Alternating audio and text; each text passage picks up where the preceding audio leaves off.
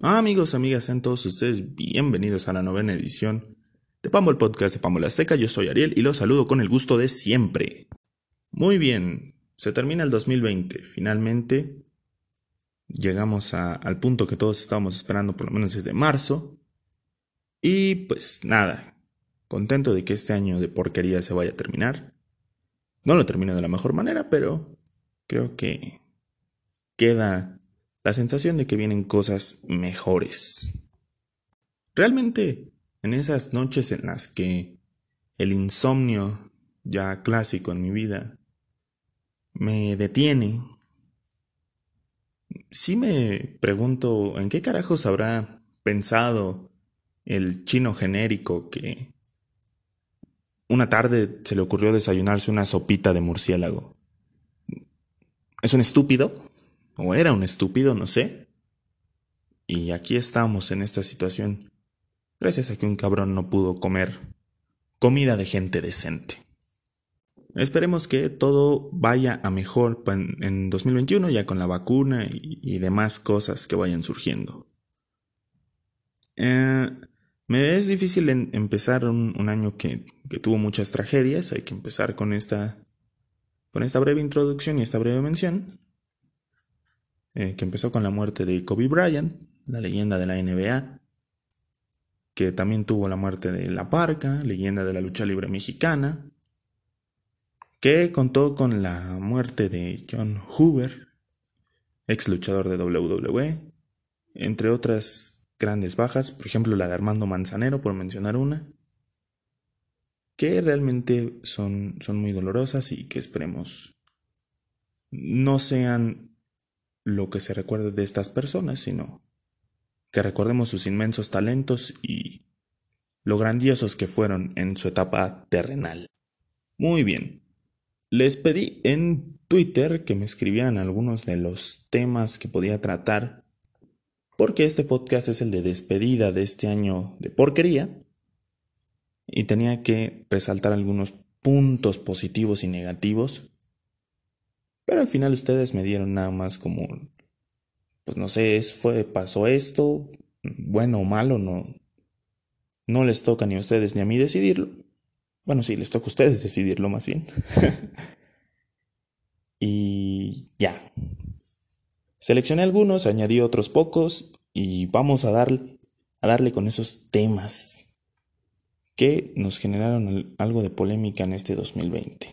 La maldición del Liverpool que no ganaba la Liga Premier, más bien no ganaba la Liga Inglesa desde que se convirtió en Liga Premier, en los lejanos noventas, y que finalmente después de tantos años de ver a los odiados rivales levantarles copa tras copa en la cara, se quitaron ese yugo, se quitaron esa maldición, pudieron conquistar la Premier League.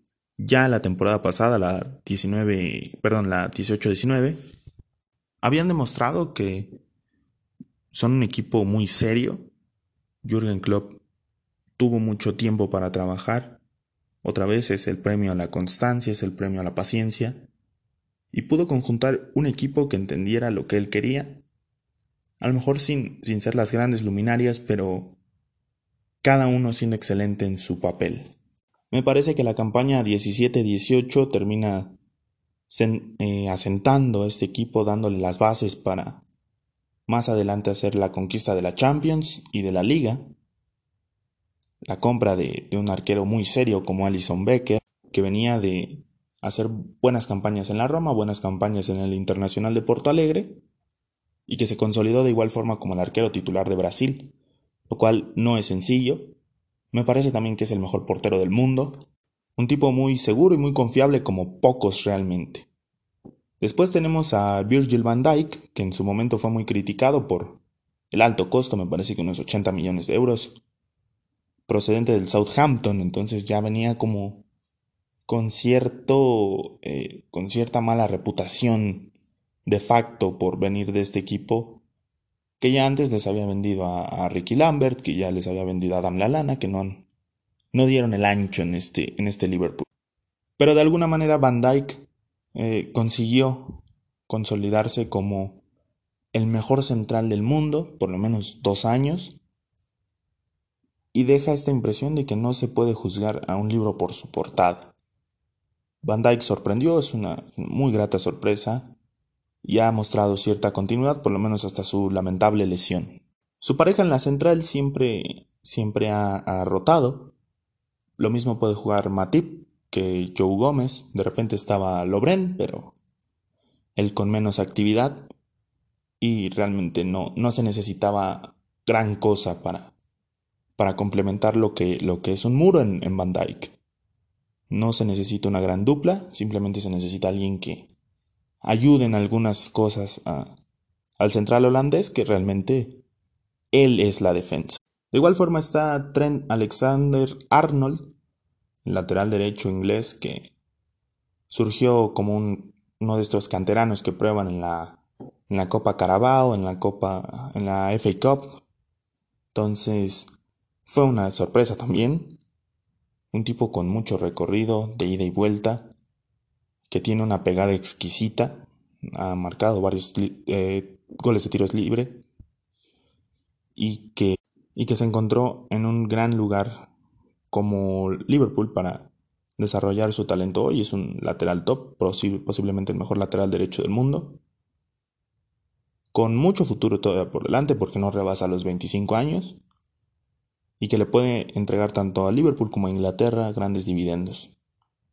Del otro lado, es otro caso como el de, como el de Virgil van Dijk, el de Andy Robertson, que llegó del Hull City, que estaba descendiendo en la 16-17, y que de alguna manera, pues sí, no se veía como un fichaje inteligente o, o muy bien pensado, simplemente la típica contratación del Liverpool que no, no se veía muy útil o que simplemente venían como reemplazo. Y realmente el escocés ha consolidado su figura en esta en esta banda izquierda se ha convertido en un en un lateral portentoso de gran recorrido también que quizá tiene algunas actitudes que no parecen pero que en general tiene esta actitud esta, este espíritu guerrero del fútbol escocés muy típico de los célticos de no vencerse, de, pelear hasta el último instante y de ser muy canchero, que, eso es algo un poco más del fútbol latinoamericano. Del medio campo realmente no puedo, no puedo tampoco decir que, que está rodeado de, de, grandes virtuosos como lo puede ser un Luka Modric, un, un Xavi, un De Bruyne, sino de gente que supo cumplir su papel. Jordan Henderson ha sido criticado, ha sido, ha sido objeto de burla, y realmente el tipo ha superado todo eso, se ha convertido en un gran capitán y en un referente para este Liverpool moderno y cumple muy bien su función, que es la de un 5. De igual forma, Fabiño, que es un tipo para mí muy infravalorado, sobre todo por la selección de Brasil, es otro gran, gran contención. Cumplidor, eh, con fortaleza, con buen toque. Me parece que que el Liverpool encontró en estos dos, pues, una, eh, dos futbolistas a los que puedes rotar y con los que puedes contar si falta el otro. Eso es muy valioso, tener dos jugadores por posición, y creo que en Liverpool esa parte existe. Podemos extendernos hablando de, de Keita, de Wijnaldum, de, de Alexander, eh, perdón, de Alex Oxlade Chamberlain, pero creo que todos queremos ir a la parte del tridente. A Firmino se le ha, criticado porque falla mucho, porque de repente no es el delantero que, que quisieran en Liverpool. Un delantero matón como lo era Torres. Pero es un tipo que sabe cumplir muy bien su función, que es la del media punta, la del falso 9 le llaman, y que sirve de apoyo y de complemento para lo que hacen esos dos fenómenos que tienen por las bandas, que son Mohamed Salah rapidísimo, un tipo que lleva por lo menos cuatro años en un gran nivel. Y Sadio Mané, que es un tipo infravalorado dentro de la élite europea, que de igual forma lleva ya un buen tiempo siendo constante en su gran estilo de juego. Bien, así fue como el Liverpool consiguió romper su maldición. Todo se combinó también con un mal año del, del Manchester City que decepcionó una vez más. Muy bien, vamos con otro tema trágico.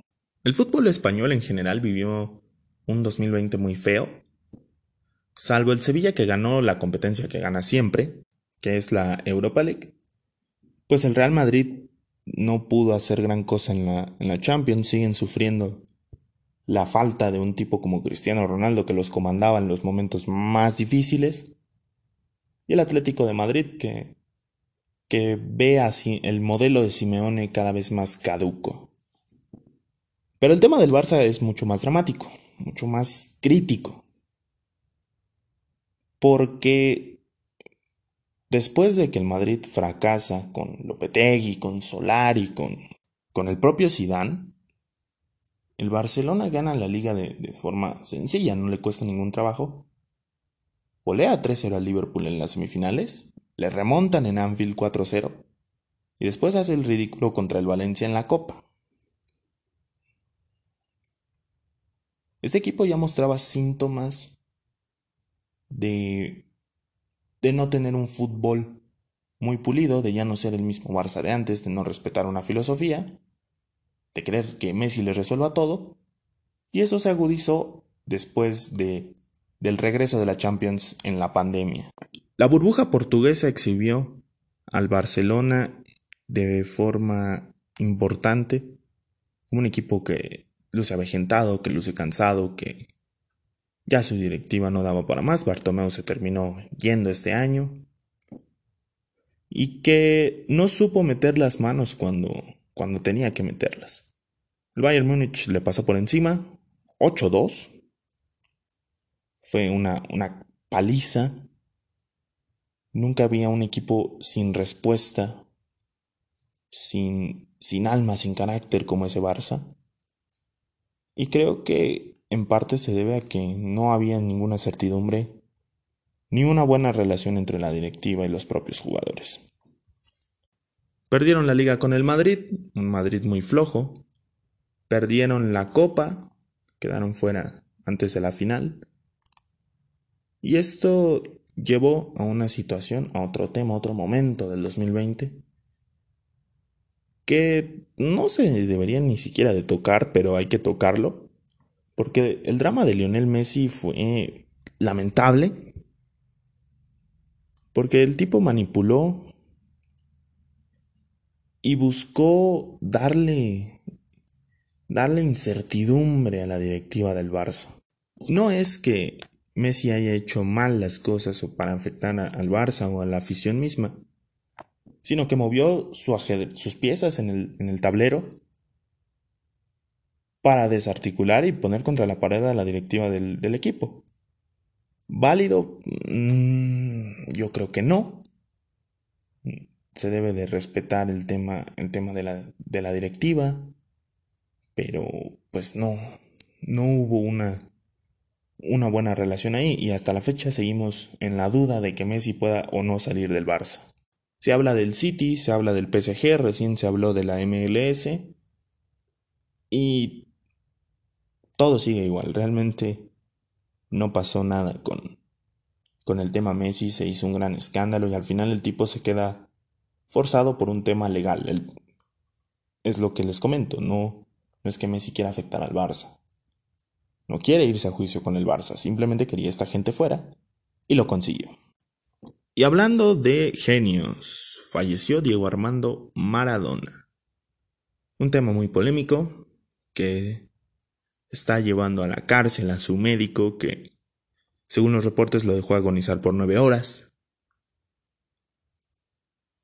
Maradona, fuera del campo, pues era un, un diablo, un tipo que al que se le podía criticar absolutamente todo. Y ojo, no porque uno sea superior, sino porque daba una, una mala imagen siendo una figura pública que es un ejemplo para tantas personas. Daba la imagen de un tipo desobligado, con, con muchos vicios, con actitudes lamentables que no deberían de ser. Dentro del campo era un genio, uno de los mejores futbolistas de la historia, Hizo de un equipo irrelevante como el Nápoles un gigante en Italia. Hizo de una selección como la Argentina del 86 una selección buena, a una selección campeona del mundo. Lo amaron en Barcelona, por lo menos hasta la aparición de Messi y, estos debates interminables. Lo amaron en Newell's, lo amaron en Argentinos, lo amaron en Boca. No era posible no querer a Maradona. Porque estos mismos defectos, estos mismos errores, hacían sentir a este hombre humano. Un Dios muy humano. Cuando uno ve a Messi, ve a un futbolista ultra talentoso y a alguien que, es muy correcto, muy, muy eh, discreto a la hora de vivir, muy, vamos, con una muy buena conducta. Cuando uno ve a Pelé, bueno, por lo menos en los videos, un tipo muy habilidoso que fue el prototipo para muchas cosas que se hicieron después.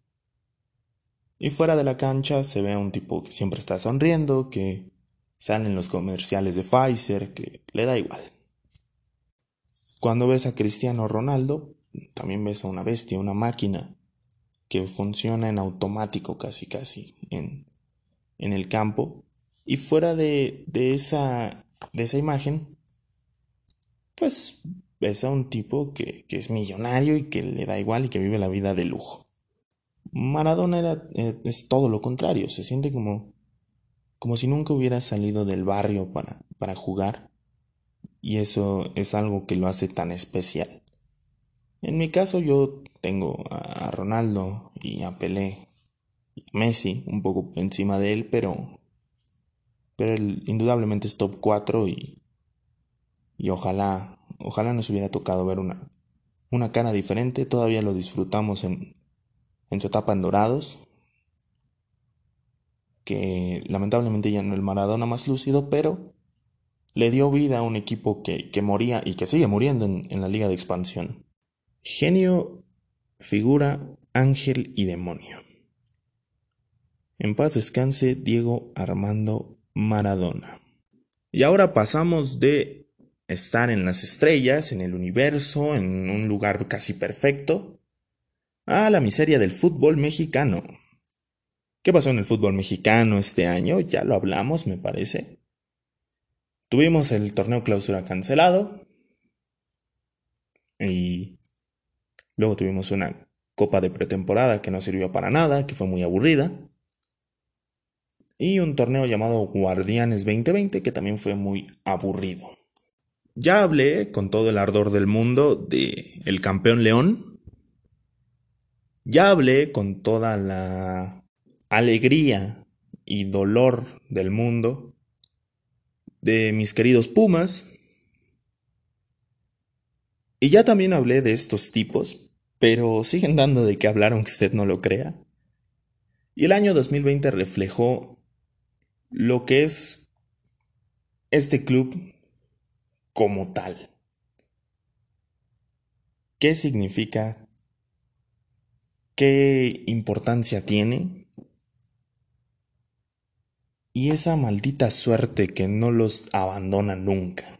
Por supuesto les estoy hablando de el Cruz Azul, los amigos del gol. 2020 arrancó con el proyecto de Robert Dante Siboldi tomando forma Creo que ese Cruz Azul era el, que mejor jugaba en el torneo. Ese clausura 2020 parecía estar destinado para la máquina. Era un equipo que, como, como me gusta decir, ¿no? Estaba parejito. Nadie cometía tantos errores. La defensa muy sólida, Chuy Corona en buen momento. El medio campo con sus dudas, pero sabía responder en los momentos duros. La ofensiva era brutal. Y viene la cancelación a medio torneo. Cruz Azul era el líder y se estaba acercando a una posible final contra el León, que era el otro equipo bravo del momento. Se da esta cancelación. Los aficionados de la máquina pierden la cabeza porque exigen que su equipo pida el título en la mesa. Por supuesto que Cruz Azul no lo hace, por supuesto que la federación ni siquiera lo considera y el campeonato del clausura 2020 quedó vacante. Lo cual me parece la primera cosa divertida sobre el Cruz Azul en este 2020. ¿Cómo carajos te puedes imaginar que tu equipo está jugando bien, está arrasando con la liga, está destruyendo a todos los equipos? No le, no le importa, parece que va a ganar el campeonato de punta a punta. Y viene un tipo más bien un virus que surge de un murciélago y le quita la posibilidad de ser el campeón. No te lo explicas si es una cosa que solo le puede pasar a Cruz Azul. Como ya lo he, lo he dicho antes, con el Cruz Azul no existe la lógica. Y en esta ocasión la lógica no existió. Nadie se esperaba el tema de la pandemia y creo que termina por, por afectar y agrandar más la leyenda negativa del Cruz Azul. Después ganan este ridículo torneo de, pretemporada llamado Copa GNP. Le pasan por encima a, a Pumas, al América. Por ahí le ganan a Tigres muy apretado. Y de nuevo se da esta, esta sensación de que Cruz Azul ahora sí va a ganar la liga, ahora sí es el bueno. Tienen un buen arranque, juegan bien. El equipo ignora cuestiones ajenas no escuchan a lo que se dice del otro lado y empieza ahí a medio, a medio torneo a, tambalearse, empiezan a caer un poquito de nivel, se mantienen, caen hasta el cuarto sitio, vamos, eh, se mantienen en, en el sentido de que no se van de los puestos de liguilla directa, quedan en el cuarto sitio, le pasan por encima a Tigres en la ida, en la vuelta los controlan estilo Tuca Ferretti con el camión atrás. Y viene una semifinal contra los Pumas. Miren, les habla el aficionado de Pumas aquí. ¿Cómo puedes llegar tú, confiado y diciendo que son hijos, cuando de las últimas cinco liguillas que habían jugado, Pumas te aventajaba 4-1 en series? En series ganadas. Y antes ya te habían quitado una final y te habían hecho mil cosas más. Otro de los cocos en liguilla para el Cruz Azul es Pumas. Y así, con esta, con esta imagen, llegó la, la afición auriazul y el propio plantel de Pumas a encarar la semifinal. Del lado opuesto, Cruz Azul pues llegó con esta, con esta sensación de que eran un equipo más inteligente, menos pecho frío, que entendían la situación y que sabían que el contexto se prestaba para ser campeones. Llegamos al, partido del Azteca y Pumas se encarga de hacer absolutamente todo mal. Y ya en los primeros 15 minutos Cruz Azul va 3-0. La máquina baja un poquito el ritmo, le mete el cuarto ya al final del partido y se van con ventaja de 4-0 a Ciudad Universitaria. Cruz Azul trae una muy buena racha. Como visitante se podría decir que es su segunda casa. Y había cierta confianza de que de que la máquina podía hacer su chamba. Del otro lado, la fiera realmente no se estaba despeinando contra Chivas y estaba, estaba la mesa servida para una, una revancha del 97. Toda la semana se habló de una revancha de 1997. Lo espectacular que sería que Cruz Azul termine la maldición donde empezó la maldición, ganándole a, León en Guanajuato. Viene el partido del sábado, que es el León contra Chivas. León le gana a Chivas con mucha facilidad. Y los medios de comunicación, los aficionados de Cruz Azul y algunos aficionados de Pumas, me incluyo, deciden que Cruz Azul ya está en la final, que el partido va a ser de trámite, que, a lo mejor Pumas lo va a ganar, pero que no, no va a pasar gran cosa. Llega el momento previo, me parece que una hora y media, una hora antes del juego, pues anuncian que JJ Corona no va a estar, que es una situación de la rodilla, luego dicen que una situación del COVID, al final no queda muy claro. Y va a atajar Sebastián Jurado. Primer error.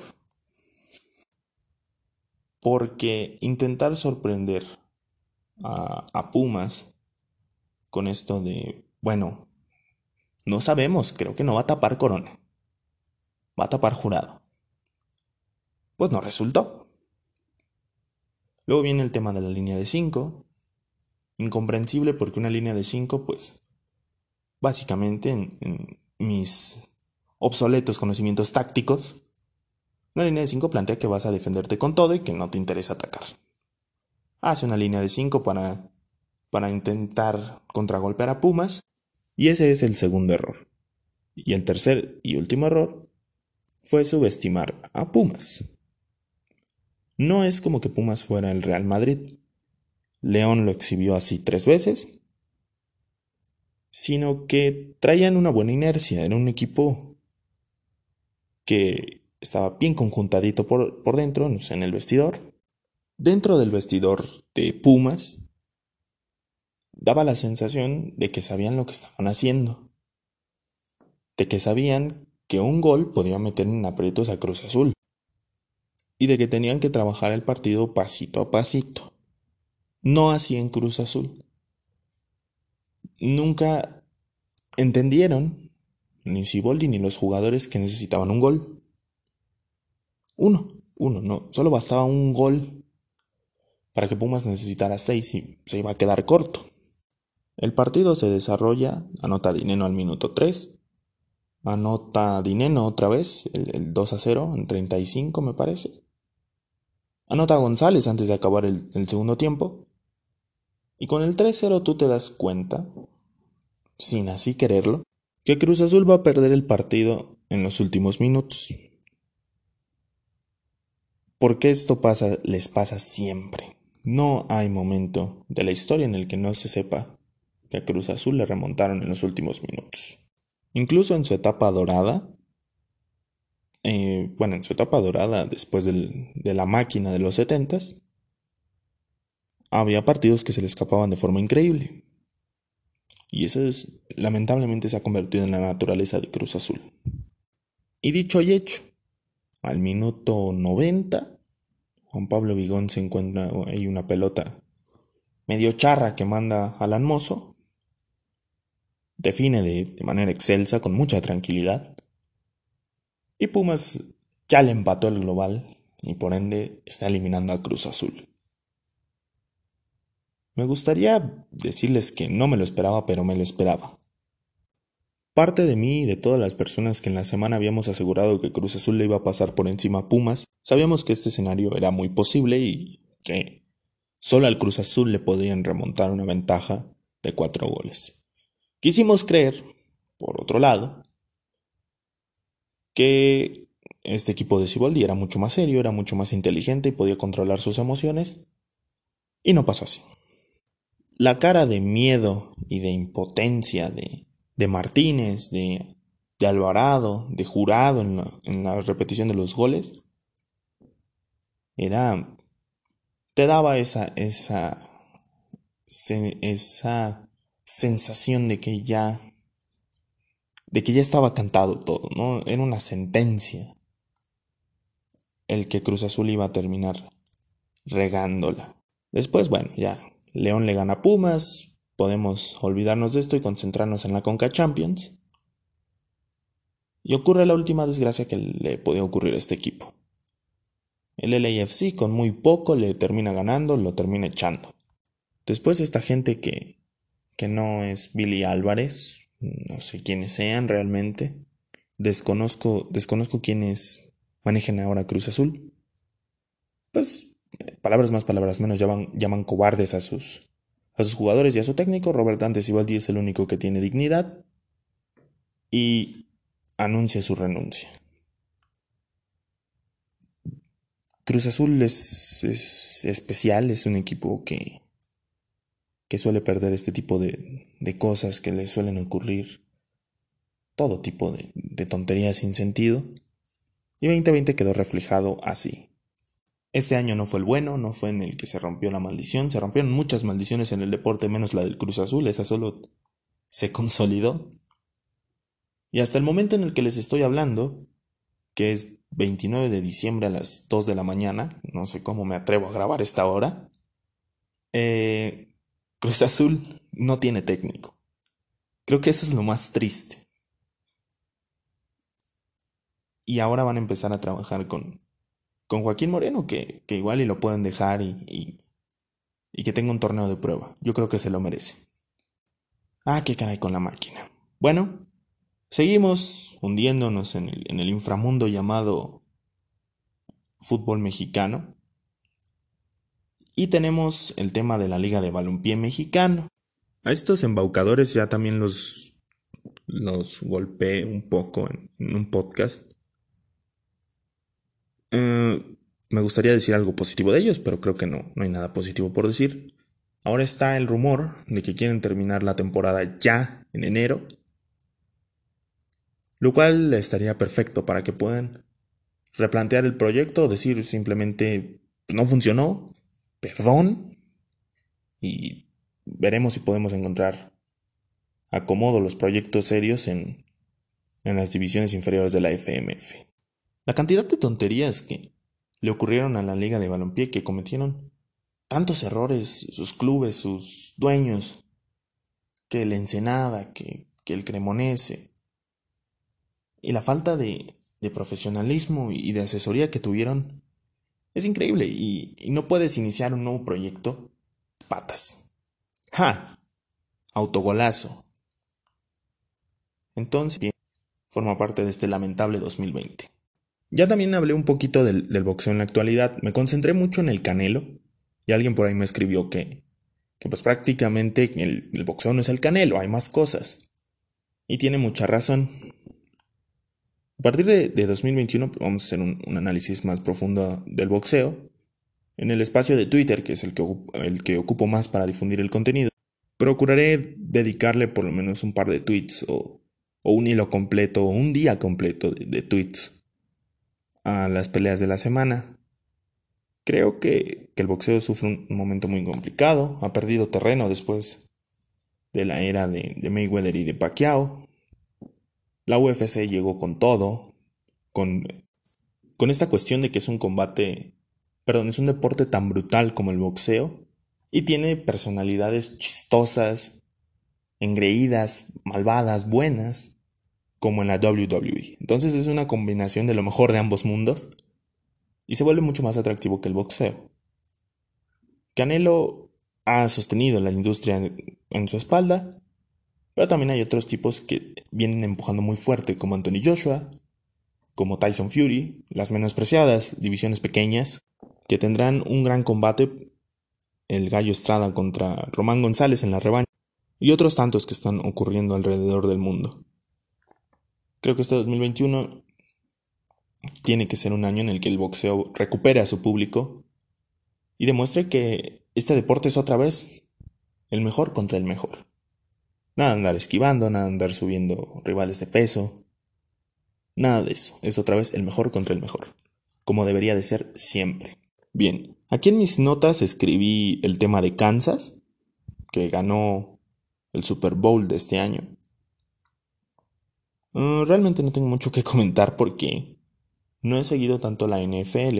Uno de los compromisos que tengo es a partir de la de estos playoffs que se vienen, darle una cobertura a la NFL, ser mucho más asiduo en sus partidos y bueno, ahí está, está la promesa, queda, queda firmada ante ustedes, mi, mi querida audiencia de cuatro personas, que de, que de igual forma que con el box, que con la lucha libre, que son dos deportes que a mí me encantan, pues la NFL va, a recibir su día o sus videos de cobertura.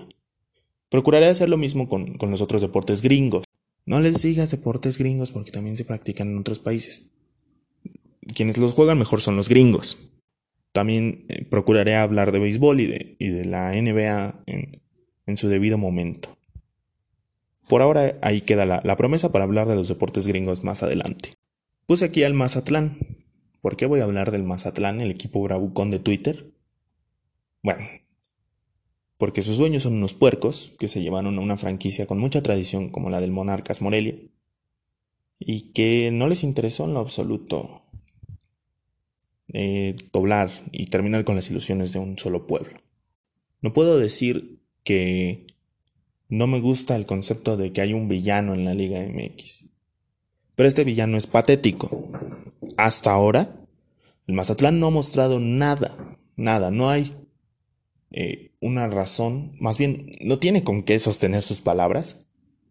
Es un equipo chafa, es un equipo mal hecho y que va a continuar siendo de media tabla para abajo. Sentencia para los Piratas de Mazatlán, van a seguir siendo un equipo chafa, chico y de media tabla para abajo. La historia no se compra, se hace y se construye desde cero. Gánense el respeto como lo hizo Monarcas Morelia. Aquí mismo tengo el tópico de las copas canceladas.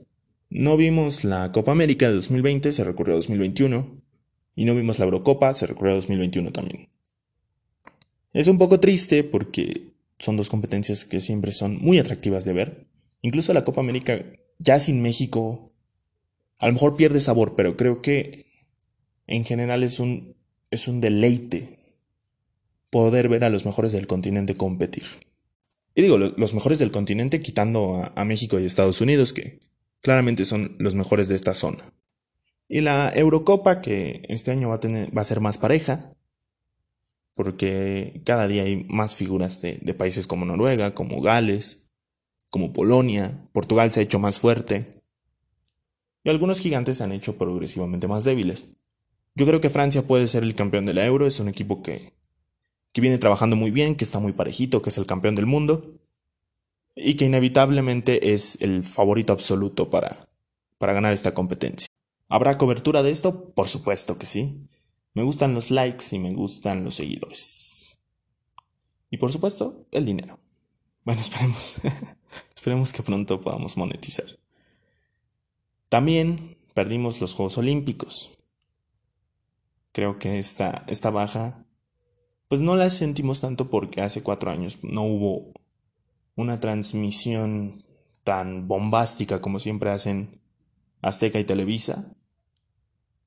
Y bueno, pasaron desapercibidos los, los Juegos de Río.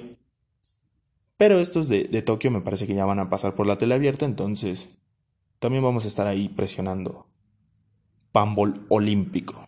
Muy bien, con muchos ruidos de fondo y con un notable cansancio por grabar en la madrugada, Cierro el último podcast de la temporada. Estoy contento porque a pesar de que son pocos seguidores, pocas personas, pues dimos pasos firmes en, este, en, estos, en este mes.